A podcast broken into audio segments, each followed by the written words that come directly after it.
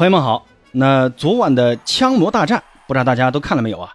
谁能想到会是这么个结局呢？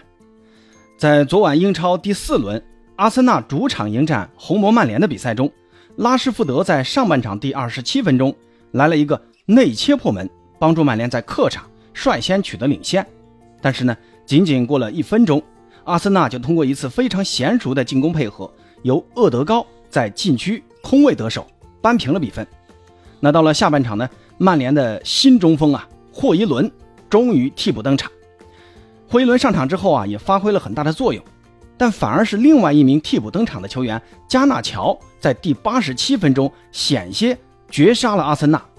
但是呢，后来 VR 显示啊，阿森纳的中卫加布里埃尔在加纳乔启动的那一瞬间呢，来了一个悬崖勒马，然后呢，加纳乔就略微啊越位了半个身位。最后呢，裁判判罚这个进球无效，曼联也错失了这次绝杀的良机。不过啊，虚惊一场的阿森纳在补时阶段，先由议员先生赖斯利用一次角球机会反超了比分，然后呢，在补时阶段最后一分钟，由热苏斯利用一次快速反击的机会，单刀绝杀了曼联。最终，阿森纳在主场三比一大胜曼联，全取三分。而在另一场英超的焦点之战中。取得英超两连胜的阿斯顿维拉前往客场安菲尔德球场挑战红军利物浦，结果呢被红军是三球痛击，索博斯洛伊攻入自己红军生涯的首球，另外呢萨拉赫也打入一球。而在西甲的第四轮比赛中，巴萨客场挑战奥萨苏纳队，上半场补时阶段，孔德利用一次角球机会接金多安的传球头球破门，让巴萨取得一比零的领先。那到了下半场啊，奥萨苏纳由阿维拉用一次梅西式的这种右路内切世界波的进球啊，扳平了比分。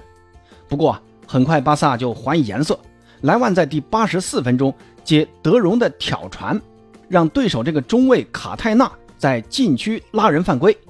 随后啊，裁判在观看 VR 之后处以红点套餐，莱万呢随后主罚命中，攻入了赛季的第二粒进球。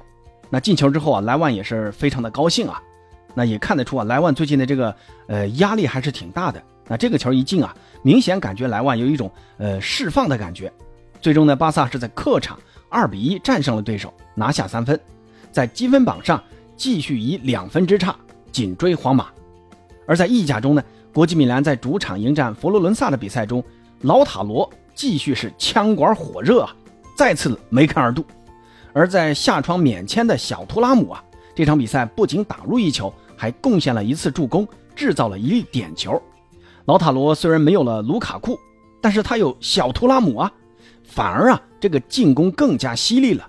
那这也算呃失之东隅，收之桑榆啊。那这几场比赛呢，呃我呢只是看了利物浦的这场直播啊，巴萨的这场比赛我只是看的是回放，而曼联打阿森纳还有国米这场比赛。我呢赛后都是看的集锦啊，那主要呢今天还要上班，那那两场比赛的这个比赛时间太晚了，所以我就没看啊。那今天这期节目呢，就和朋友们简单的聊一聊八哥的一点简单的看法。那最后呢，再说说梅西今天的比赛啊，梅西今天又是助攻梅开二度。还是先来看一看率先开赛的利物浦啊。那这场比赛由于范戴克上一场是直红，那这场将要停赛，所以扎叔在中卫位置啊。是派出了马蒂普搭档乔戈麦斯的组合，两侧呢分别是阿诺德和罗伯逊，而在中场呢，日本后腰远藤航这场比赛并没有首发，而是让麦卡利斯特来打这个六号位，两个边前卫是右侧的索布苏纳伊和左侧的小将柯蒂斯琼斯，琼斯这次啊也是新赛季的首次首发，那从这个安排上来看啊，远藤航啊在之前的两场比赛的这个表现并没有打动主教练克洛普。那在转会窗截止之前呢，呃，利物浦还是花了四千五百万从拜仁签下了赫拉芬贝赫。不过我有个疑问啊，赫拉芬贝赫能打后腰吗？因为之前在阿贾克斯还是在拜仁的时候啊，我感觉他也不像是个打防守型后腰的球员啊。我希望能听到这儿的那个拜仁球迷啊，给八哥科普一下，这个赫拉芬贝赫他能踢防守型后腰吗？呃，这个话题扯远了啊。呃，这场比赛呢，前锋线啊，扎叔是把上一场拯救球队逆转纽卡的梅开二度的鲁涅斯给放进了首发。这个呢也算是奖励一下鲁涅斯啊，或者说叫重新认可了鲁涅斯。在鲁涅斯两侧呢，分别是迪亚斯和萨拉赫。不过这么安排啊，前腰位置的加可波啊就不得不放弃了。不过利物浦在开场仅仅过了三分钟啊，就率先取得领先。当时呢是阿诺德开出角球，开到前点，当时好像所有人都没有争到这个落点，皮球呢在弹地之后啊，被后点的索博斯诺伊给拿到了，直接就抽了一脚，然后呢就直奔远角，一比零。其实整场比赛下来，索博斯诺伊踢得非常好啊，作为中场呢。贡献了百分之九十一的传球成功率，还有两次关键传球，四次传中，三次成功，还有一次成功长传。在防守端，两次解围，一次拦截。不过啊，索布斯诺伊在地面争抢上啊，还是有点小短板的啊。他的这个身板的这个对抗性，在英超呢，还是需要继续提高的。而且呢，索博啊，跟萨拉赫之间现在在右路的这种穿插跑位配合。现在可以说是利物浦的一大杀手锏。你看这场比赛，维拉的这个左边卫迪涅啊，真的是踢得很狼狈啊。为什么呢？因为他要一直面对萨拉赫、索博斯诺伊，甚至还有阿诺德的各种过人。那索博斯诺伊的这种突破呢，之前在打伯恩茅斯的时候，就曾经为球队制造过一粒点球。当时呢是萨拉赫主罚，虽然第一罚没有命中啊，但是他的补射打进了，最终帮助红军是反超了比分。而这场比赛呢，索博的这脚抽射也真的是非常具有红军特色啊。扎叔呢，在球队的这种定位球的安排上啊，喜欢在后点安排一个擅长中远射的中场球员来埋伏二点射门。之前呢，利物浦总是由亨德森啊在这个位置啊，现在呢，亨德森走了，换成了索博。那索博也很出色的完成了这个任务。利物浦的这个定位球战术啊，其实呢，一直是一个稳定的得分点。你看第三个球，他也是一个角球机会进的，当时是阿诺德发出角球，鲁涅斯头球后蹭，萨拉赫在门前轻松捡漏破门。那这个就是扎叔的一个定位球的战术安排，让高点去抢落点，那些脚法好的那种边锋球员就埋伏在禁区去抢这种二点球，或者说抢门将扑球脱手的球。那这场比赛进了两个定位球破门啊，真的要给扎叔竖个大拇指啊。不过呢，还是要夸一夸这个助攻的。鲁涅斯，第二个球啊，其实跟鲁涅斯就有很大的关系。当时呢是萨拉赫接阿诺德在中圈附近的一个挑传，然后呢高速前插在横桥中路，鲁涅斯是不调整直接打门，结果啊运气很不好，打在了门柱上。但是运气又很好的这个球在弹回来的过程中啊，碰到了对方的后卫卡什，又给弹进了球网。那鲁涅斯也算是进了一个乌龙球啊。其实上半场啊，鲁涅斯就曾经击中过一次门柱，当时呢是在上半场第三十八分钟，鲁涅斯呢是接萨拉赫的一个直塞，小角度打门打在了横梁上，给弹出来了。不过呢，鲁涅斯既有击中横梁，那也有空门不进。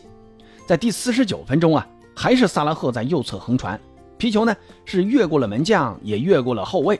可是后点的鲁涅斯啊，他呢当时是想这种头球攻门呢。但奈何他这个身体太大了，在空中啊，他弯不过来，就不得不啊，呃，改用脚来打。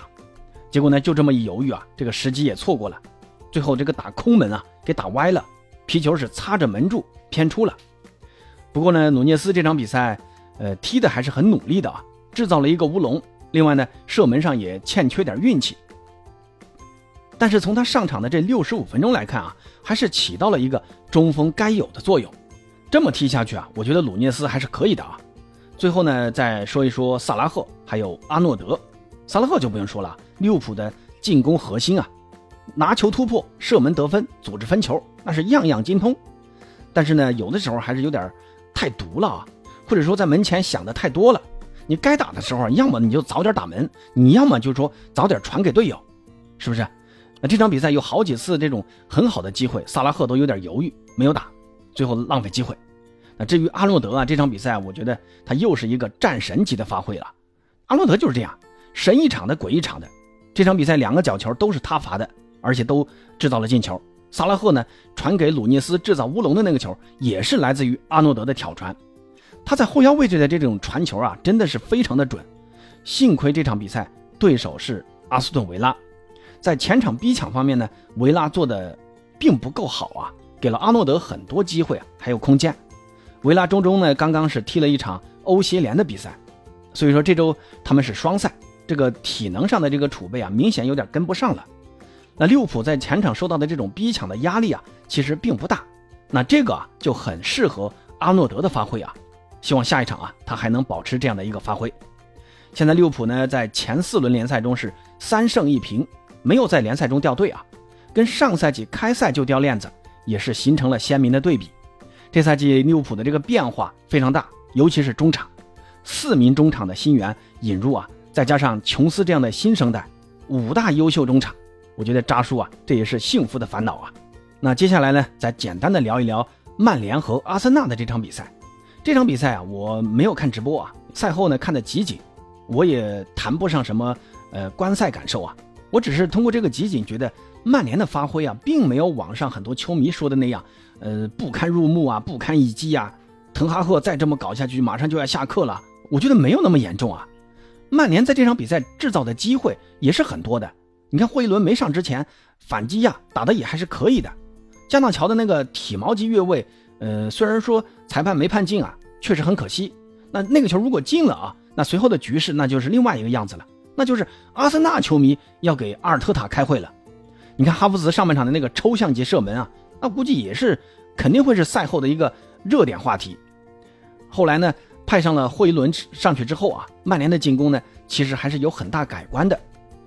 呃，而且我觉得赖斯的那个进球啊，其实有一定的运气成分啊。埃文斯的那个腿要是不伸那么一下啊，那赖斯的这个射门呢，极有可能会打在人群中，不见得会打进球门啊。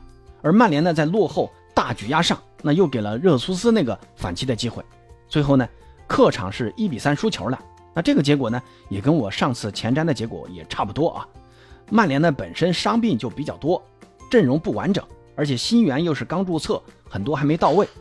霍伊伦呢，他这个伤又是刚刚好，能打成这个样子。其实我觉得是可以接受的，只能说啊，曼联需要继续加油了。不过赛后啊，呃，桑乔那个事儿又爆出来了，我觉得这个事儿还挺麻烦的啊，还是希望滕哈赫这次能妥善的处理好桑乔的这个事儿啊。之前呢，滕哈赫其实给了桑乔很多的机会来证明自己的，但是桑乔呢，我感觉是一次都没把握住机会。你看现在又搞成这个样子，连比赛的大名单都进不去了。其实之前我就觉得曼联真的可以把桑乔给卖掉了啊。那现在沙特的还没有关窗，看看沙特有没有球队愿意去收留桑乔啊？